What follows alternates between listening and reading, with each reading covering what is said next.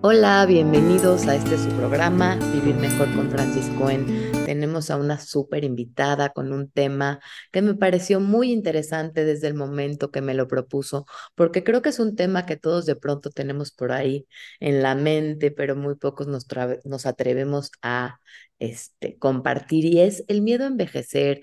Creo que este miedo es una amenaza que nos, se nos presenta por muchas razones, a veces por un tema de que la vida es finita, que no hacemos esta finitud parte de la vida, por este miedo a morir, a enfermarnos, a no ser parte, este, a que de pronto esta gente mayor que cada vez vivimos más años y con más calidad de vida por este tema de este avance de la ciencia, ¿no? Porque vivimos en una época en donde hay mucha evolución en muchos temas que nos permiten cada vez tener una mejor calidad de vida, pero que además a veces vivimos a este grupo de gente este, mayor que no sabemos cómo incluir en nuestras actividades diarias de manera más activa, ¿no? Pero este miedo que se nos presenta por este culto a la belleza que hemos generado en esta cultura, ¿no? Que a veces en vez de ser algo que nos provoque un bienestar, nos genera muchas emociones que creo que es importante traer a esta persona que es este especialista en este tema para que nos aclare todo esto y nos ayude a envejecer con dignidad, como dicen, y de manera amorosa, porque no es lo mismo envejecer que crecer, ya que el crecimiento nos llena de sabiduría y nos llena de tantas cosas tan amorosas y y, con todo esto que trae la edad. Entonces, está aquí Jessica Bonder. Bienvenida, Jessica, y gracias por estar aquí. Me gustaría que tú te presentes, Jessica. Claro que sí. Este, yo soy entrenadora física y por muchísimos años me dediqué a, a tener gimnasio, a dar clases de todo lo que se me presentaba. Los últimos años fui entrenadora de Zumba y dentro de Zumba también había una eh, ahora sí que una rama para el adulto mayor, ¿no? Que se llama Zumbagol, todavía existe. Yo ya no trabajo para ellos, pero todavía existe.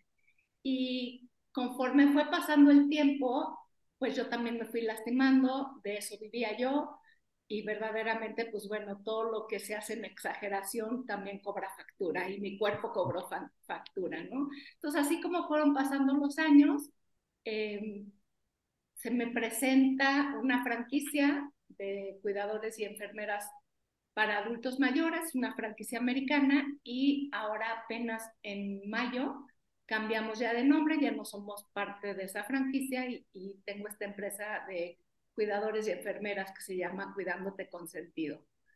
Eh, realmente yo soy entrenadora física y empecé a dedicarme al adulto mayor, no sé, tal vez hace como siete años, que venía yo, mi hija es fisioterapeuta y entonces me decía, oye, Ma, yo no, no, no soy para los viejitos, así me decía, y, y, empecé a ir y ella me empezó a enseñar qué tipo de ejercicios y así empecé a involucrarme con el adulto mayor. Entonces, eh, y me encanta, se me volvió una pasión, más que nada, como dices tú, ¿no? Para allá vamos todos.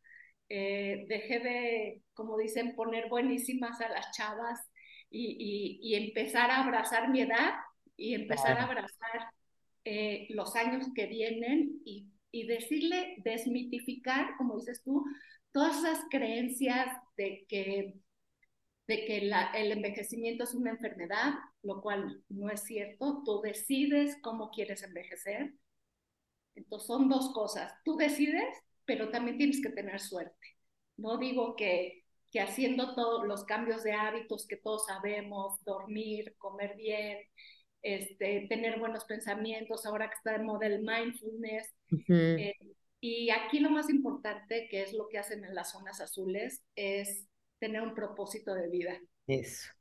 Entonces, cuando uno tiene un propósito de vida y lo hace, no sé, a lo mejor cada año lo cambias, porque pues, mi propósito de vida cuando tenía yo 25, 30 años, que era yo la maestra de aeróbics, la maestra de lo que por así, de todo lo que se me aparecía, y, y nunca se me ocurrió estar en una oficina sentada eh, detrás de un escritorio, siempre dije yo siempre me voy a mover, y, y pues las cosas cambian, porque también uno cambia, no significa que uno es peor o decrece todo, cambia y tú tienes que decidir con esos cambios qué hacer con esos cambios, ¿no? Claro. Ahora, no doy 25 clases a la semana, pero hago dos horas de ejercicio diario, pero y del ejercicio que puedo y me permito hacer. Claro. Y lo que me interesa, Jessica, es ¿Qué nos puedes decir de este miedo a envejecer? ¿No? De alguna manera, ¿por qué el miedo a envejecer? Y cómo transformar este miedo a envejecer por algo que tenga que ver con este sentido de vida y en vez de la palabra miedo, eh, transformarla en goce. Y, y más que envejecer, goce a crecer y transformar esta idea de ir creciendo y abrazar este, este, la vida como viene, ¿no? Como toca, porque finalmente, pues para allá vamos. Y en vez de vivirlo como algo que nos amenace, porque vamos a ir perdiendo de alguna manera, porque así la sociedad, hemos ido construyendo una sociedad en donde valora mucho, hay mucho culto a la juventud, a la belleza, a todo esto que está como el anti-aging y la palabra anti de alguna manera, pues, porque anti, ¿no? O sea, ir como transformando esto en algo que pues le dé el mismo valor a la juventud y a la belleza que a la sabiduría, a la conciencia, al sentido de vida, a, ¿no? A todo lo que este, de igual manera tiene un valor. Claro. Perdón. la palabra envejecer es, eh, si tú lo pones en inglés, que es aging, aging significa cumplir años y envejecer es una gran oportunidad envejecer es tener mucha suerte, porque para envejecer también tienes que tener suerte, entonces es un privilegio envejecer, porque todos queremos envejecer y hay mucha gente que dice, no, no, no, si yo voy a envejecer en una silla de ruedas o eso, eso no puedes hacer nada contra eso, o sea, lo, lo que, lo que tú haces día a día es lo que te va a llevar a tener un mejor envejecimiento con la novedad que hoy la gente, yo tengo una mamá de casi 90 años y desde los ochenta y tantos me decía, es que tengo mácula y ya para qué me hago el tratamiento porque es horrible. Y yo con la novedad, ma, que puedes vivir entre 10, 15 años más. Entonces, esos Pero, 10, 15... Perdón, no se trata también de vivir más, sino se trata de vivir mejor, porque es lo que todos, a todos le apuntamos, ¿no? Porque también vivir más pues sí, queremos vivir más, pero queremos vivirlo bien, queremos vivirlo con calidad de vida, porque creo que también parte de ese miedo tiene que ver con de qué calidad, cómo vamos a vivir. No nos gusta vivir de alguna manera dependientes, limitados, nos gustaría vivirlo de una manera pues independiente, sana, gozosa, dentro de lo que se pueda. Exacto, o sea, el, el miedo yo no creo que sea al envejecer, sino es a la dependencia. Eso es a lo que le tenemos más miedo supongamos, a mí lo que me da más miedo es depender económicamente de mis hijos. Y lo veo aquí en la oficina, el 50% de mis clientes son los hijos que mantienen a los papás por X o Y razón o los que deciden. Entonces, yo no sé si la pregunta más bien es, ¿miedo a qué? ¿Miedo al dolor? ¿Miedo al envejecer y, o realmente al morir? ¿Es miedo a envejecer o es miedo a morir? Entonces, realmente lo podemos dividir en muchos miedos. Lo que sí puedo decirles es como dices tú, si haces todo lo correcto o lo, lo, lo más correcto que se pueda, que sea, que hagas pequeños cambios, pero que sean sostenibles. Si no son sostenibles, o sea, ¿para qué, no? O sea, si me tengo que inyectar Botox cada seis meses, va, me inyecto Botox cada seis meses, pero eh, el músculo se pierde desde los 25 años, perdemos músculo. Pero ¿qué propones? ¿Qué propones? O sea, me gustaría como de alguna manera darle a, la audiencia este, puntos específicos sobre este tema. ¿Qué propones? Yo propongo hacer pequeños cambios todos los días, ¿no? Entonces, si yo me propongo yo a mí me cuesta mucho trabajo el mindfulness y, la meditación, pero si yo decido que el salir a caminar es mi meditación y en una hora estoy eh, en mí misma, que eso es lo que de lo que se trata el mindfulness, ¿no? El poder estar dentro de ti, esa es una de las cosas. Entonces, son cambiar hábitos poco a poco para que entonces se vuelvan completamente sostenibles. Y digo, ojalá todos tuviéramos el ambiente y el entorno que tienen las zonas azules. Pero en Estados Unidos, en California, hicieron una zona azul eh, prehecha, ¿no? Como hace, ¿Sí puedes explicar para la gente que no sabe qué es una zona azul? Claro, las zonas azules es donde hay la mayor parte de los centenarios, de las personas que viven más de 100 años. Entonces, ese modelo de las personas que viven más de 100 años, la parte más importante, y esto es una de las, ahora sí, de los hacks para llegar a, hacer, a envejecer bien, es la sociabilización. hemos dejado por estas cosas, como ahorita que estamos platicando tú y yo virtualmente, y hemos dejado de tocar a la gente, hemos dejado de visualizar a la gente. Y él, probablemente el 60% de la gente que vive 100 años es porque tienen una gran sociabilización, porque tienen vínculos afectivos, no nada más de su familia, a lo mejor de, de donde viven. Ahora la moda está, bueno, no es la moda, pero están haciendo un, un tipo de cohousing que no le están cambiando el nombre a las residencias geriátricas en un cohousing. ¿Qué significa?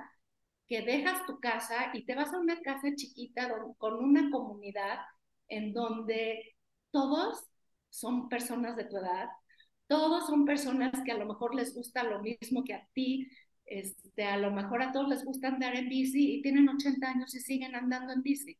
O a todos les gusta jugar póker y entonces juegan póker o les gustan todas las cosas. Entonces, este tipo de cohousing es como si fueran una comunidad con diferentes casas y en lugar de tener a lo mejor tu, este, tu gimnasio súper específico, un gimnasio especial y clases especiales para tu edad, a lo mejor tai chi, a lo mejor yoga, o a lo mejor, ¿por qué no el señor de 85 años que sigue corriendo maratones?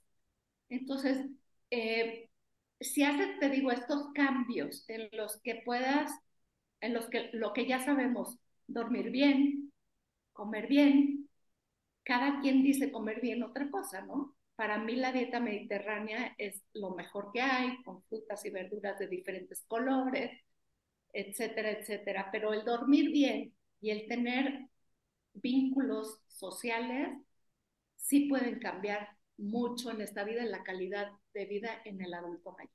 Sí, sí. Creo que es lo básico. Eh, yo con la experiencia de, de, mi empresa, en el momento en que yo mando a una persona que esté acompañando eh, a la pareja y que los hijos trabajamos, y te estoy hablando también personalmente, ¿no? O sea, yo a mi mamá la veo poco, ¿por qué? Porque trabajo mucho, pero si ahí hay una persona que la va a ayudar a vincularse en diferentes cosas, entonces esa persona me va a ayudar a que se vaya a sus clases de, de día, ¿no? En donde les dan clases de ejercicio y demás. Entonces, no cerrarse al pensamiento de que, pues ya te llegó la vejez y si gordo, pues no importa, es normal porque estoy menopáusica, o, este, o es normal que, que, bueno, que cuando bailaba yo me llegaba el pie hasta acá, bueno, hoy no me llega hasta acá, a lo mejor me llega aquí, pero yo voy a insistir en hacer el ejercicio para que mi cuerpo esté bien, para que mis músculos sigan sosteniendo mis huesos, para que no tenga yo sarcopenia, que que verdaderamente es algo que el 90% del adulto mayor tiene, ¿no? Entonces tienes que hacer pesas. Eso también es muy importante que, que aunque yo lo diga, no es que mañana te vas a ir a hacer pesas y vas a cargar 25 kilos, ¿no? Paulatinamente tienes que hacer las cosas, pues no, a lo mejor no 25 kilos, pero sí empezar con dos y luego empezar con 3, 4 kilos y realmente tener una fortaleza física y mental lo mejor posible, seguir estudiando, seguir trabajando, que es lo que nos mantiene activas, ¿no? Entonces, yo sí veo mucha gente de mi edad que de repente es, pues me dedico a mis nietos. Pues qué padre, a lo mejor y eso es tu propósito de vida. Y si tu propósito de vida es cuidar a tus nietos, hazlo lo mejor posible. Y si tu este, propósito de vida es sacar adelante tu empresa, hazlo lo mejor posible. Entonces yo creo que eso y tener la mente ocupada y el cuerpo ocupado nos va a llevar a una mucho mejor vejez. O sea, aquí no hay caminos cortos, ¿no? No hay shortcuts, porque aparte, vaya, pues, este, la, los 50 es la mitad de la vida ahora, los 60 es vivir el tercer tercio de tu vida, ¿no? De los, del 1 al 30, imagínate todo lo que aprendiste. Del 30 al 60 es tu adultez, en donde supuestamente haces, eh, ahora sí que trabajas todo para que después a los 60 ya te puedas jubilar o a los 65.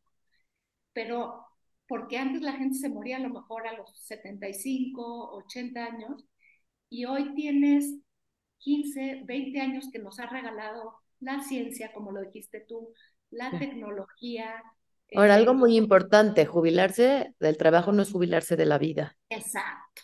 Entonces, este, creo que a mí algo que me parece muy importante es tener sentido de vida, tener pasiones, tener hobbies, tener cosas que ames, que disfrutes, que posiblemente en tu primera parte de la vida, si eres mujer, te dedicaste a tus hijos, a crecerlos, ¿no? Entonces que también es un momento de oro en el que te puedes ya dedicar a lo que te guste, a lo que te apasione, a estudiar, a aprender, a viajar, a, a lo que a ti te realmente te apasione ya sin esta parte de Digo, claro que los hijos siempre van a ser, este, como estamos educados, ¿no? En esta cultura, siempre van a ser prioridad, ¿no? La familia creo que tenemos una cultura más, si nos están viendo en México, en, en Latinoamérica, ¿no? La familia siempre va a ser prioridad, pero esto no quita que como como personas podamos formarnos una vida propia, apasionante, gozosa, en donde tengamos cosas que nos interesen como personas, ya sea el arte, ya sea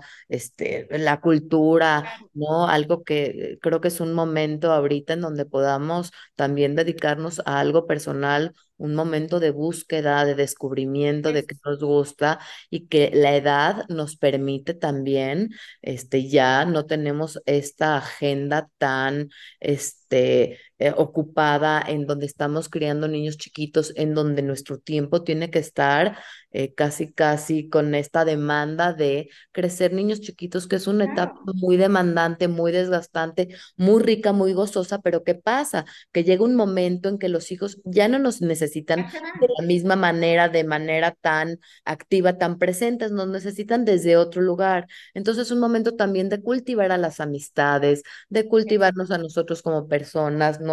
De encontrar grupos en donde la risa, la risa para mí es vital. Este, la sexualidad, la sexualidad, yo siempre lo digo, es vital, ¿no? Porque creo que ya uno piensa que el adulto mayor ya mito de que la Y entonces los niños, desde que nacemos, la sexualidad es parte de la vida y creo que no la hacemos parte. Entonces, la sexualidad, los amigos, eh, los hábitos, ¿no? Como que está el sueño, la alimentación, este, el descanso, el ejercicio, los amigos, los vínculos reales este, vernos a los ojos, de tocarnos, de, de, de, visitarnos, ¿no? Ya no por pantallas. Creo que eh, la pandemia dejó algo que fue esta oportunidad de la gente que no está cerca, este, podernos ver, ¿no? A través de las pantallas, pero nunca las pantallas va a sustituir lo que es vernos a los ojos, sentirnos, abrazarnos. La piel es el órgano más grande de todo el cuerpo. Necesitamos tocar y ser tocados. Mira, la edad, la edad no nos debe de determinar. Eso es una cosa muy importante. Entonces, el que tengas 60 años, 70 años, no significa que ya no sirves para X, Y cosa. O sea, verdaderamente la gente se puede sorprender, eh, aunque yo siempre digo que hay uno en miles, pero eh, mi esposo que es maratonista, vaya, cada vez me manda más y más y más información de personas mayores de 80 años que corrieron el maratón, que se entrenan para hacer maratones. Entonces, tu edad no te define, así como tampoco te define el que, el, el que seas mujer, tampoco define muchas cosas que estaban eh, arraigadas a otras cosas, ¿no? Como dices tú, la mujer está para la casa y estamos viendo cada vez, pues próximamente vamos a tener una presidenta mujer en México. Entonces, eh, esas cosas y esos mitos que están tan arraigados y que los tenemos como legados o los tenemos eh, como si fueran una obligación, están cambiando. Entonces, así como está cambiando esto, creo que también puede cambiar nuestro, nuestra percepción de la vejez. Nuestra, hay una cosa que se llama edadismo. No sé si has oído de eso. El edadismo es la discriminación por edad. Tú ya no puedes hacer esto porque tienes 75 años. Ya no. Pero por, eso es un edadismo.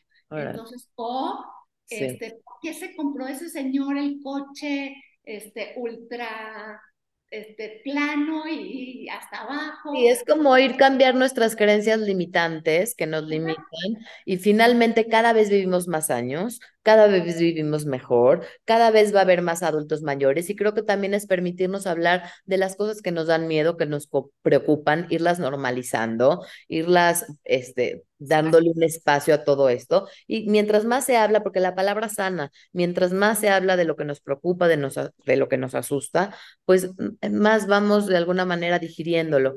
Este, Jessy, Aquí hay una cosa muy mm. importante, perdón que te interrumpa, es así como vamos, estamos viviendo cada vez más años y la pirámide se está poniendo al revés, ¿no? Antes eran, era así, ahora está al revés, porque cada vez somos más adultos mayores. Entonces, ¿qué significa? Y los hijos cada vez están teniendo menos. Menos, sí. Y entonces, ¿qué va a pasar cuando realmente tú y yo seamos adultos mayores de 80, 90 y, y esa eh, educación que tenemos latina de que el hijo cuida o, o ve por los papás, pero ya, no sé, a lo mejor ahorita yo soy una familia de cuatro hijos que pueden ver por mi mamá. Pero ¿qué va a pasar cuando yo sea adulto mayor? A lo mejor uno de los de mis nietos va a ver por mí. Entonces, cada vez hay menos gente que va a ver por el adulto mayor. Sí, tiene uno que ver por uno. Exacto, por eso el adulto mayor cada vez tiene que ser más independiente. Exacto. Y realmente abrazar esa independencia y, y tenerla el mayor tiempo posible. Claro. Claro, mil gracias. ¿Con qué te gustaría cerrar? Ay, pues es que hay tantas cosas, tantas cosas que me gustaría, porque creo que de lo que más me gustaría hablar es justamente de, esas, de esa gente de 30, 40 años, que como siempre pasa, que dices, a mí nunca me va a pasar, pero pensar en que sí, primero Dios que te pase, ¿no? Que seas viejo, que seas adulto mayor. El cómo llegues, como dije desde el principio, el cómo llegues a ser adulto mayor está un 20% tu genética, otro porcentaje lo que tú hagas con tus hábitos y el otro porcentaje es la suerte. Así es que vamos a hacer que la suerte sea el porcentaje más chiquito y la genética también. Esas dos cosas no las podemos cambiar. Lo que sí puedes cambiar es el otro porcentaje, cambiar el cómo. Y el cómo ahora los, la gente de 30, 40 años o menos poder comunicarse con el adulto mayor, porque creo que eso es lo que más les cuesta trabajo. Yo veo a mis hijas que, que a lo mejor les da un poquito más de flojera comunicarse con mamá porque es más lento, porque no oye bien, porque no ve bien, porque ir a tomar un café con ella probablemente dure toda la mañana, no una hora como cuando tú te vas con tus amigas. Claro. En lo que vas por ella. Entonces, yo creo que sí, como cultivar la paciencia en los jóvenes para que puedan tener una mejor comunicación con el adulto mayor, ¿no? Y nosotros mismos también. Yo, yo, yo también hay veces que, que que veo la llamada de mi madre y, híjole, es que tengo mil cosas que hacer y no tengo tiempo para hablar con ella. pero hay que tomarse el Claro. tiempo Sí, hay para que saber. para escuchar, Sí, ¿no? Entonces creo que eso es muy, muy importante, el poder hacer un vínculo con el adulto mayor de buena comunicación. Eso, hay que saber que uno va a estar ahí también y finalmente está uno invirtiendo, porque no es una pérdida del tiempo, es una oportunidad que nos regala la vida de poder tener eh, gente como, ¿no? Que llegó a esa edad con esa sabiduría y sí, a Se poder... llama la nueva longevidad, ¿no? Nosotros estamos viendo hacia la nueva longevidad, pero hoy a mí los que me preocupan son los de 80 y 90 o 100 años, porque ellos nunca pensaron que iban a vivir tantos años, porque sus papás o sus abuelos seguramente murieron antes de los 80 años. Y entonces vivir ese gap de los 80 hasta los 90 y tantos, caray, no saben qué hacer con esa parte. Entonces, darles las herramientas suficientes para poder actualizarlos, ¿no? Enseñarles la computadora. Este, Claro, sí, vivir en no, este nuevo mundo es todo un reto.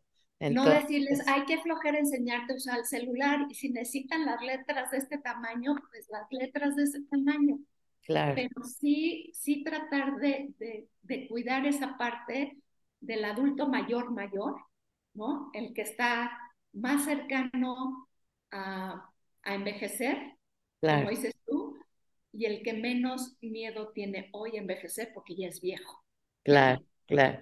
Jed, gracias. ¿Dónde te podemos encontrar para la gente que esté interesada en tu clínica, en una cita contigo? ¿Dónde podemos agendar? Claro, este, mi empresa no es una clínica, es una empresa de Mm. cuidadores y enfermeras a domicilio. Ajá, Se llama Cuidándote con Sentido. En todas las redes está así, como Cuidándote con Sentido. Y en todas mis redes me van a encontrar como Jessie Bonder, oficial en algunas o Jessie Bonder. perfecto, Jessie es J-E-S-S y latina E. Bonder con B bueno. perfecto. Muchísimas gracias, Jessy, por tu gracias tiempo, por tu generosidad, por compartir esta, este tema tan interesante. Muchas gracias a todos. Y que Compartan. nos sigamos viendo en el salón. Sí, sí, sí, claro que sí. Gracias, Jess. Gracias.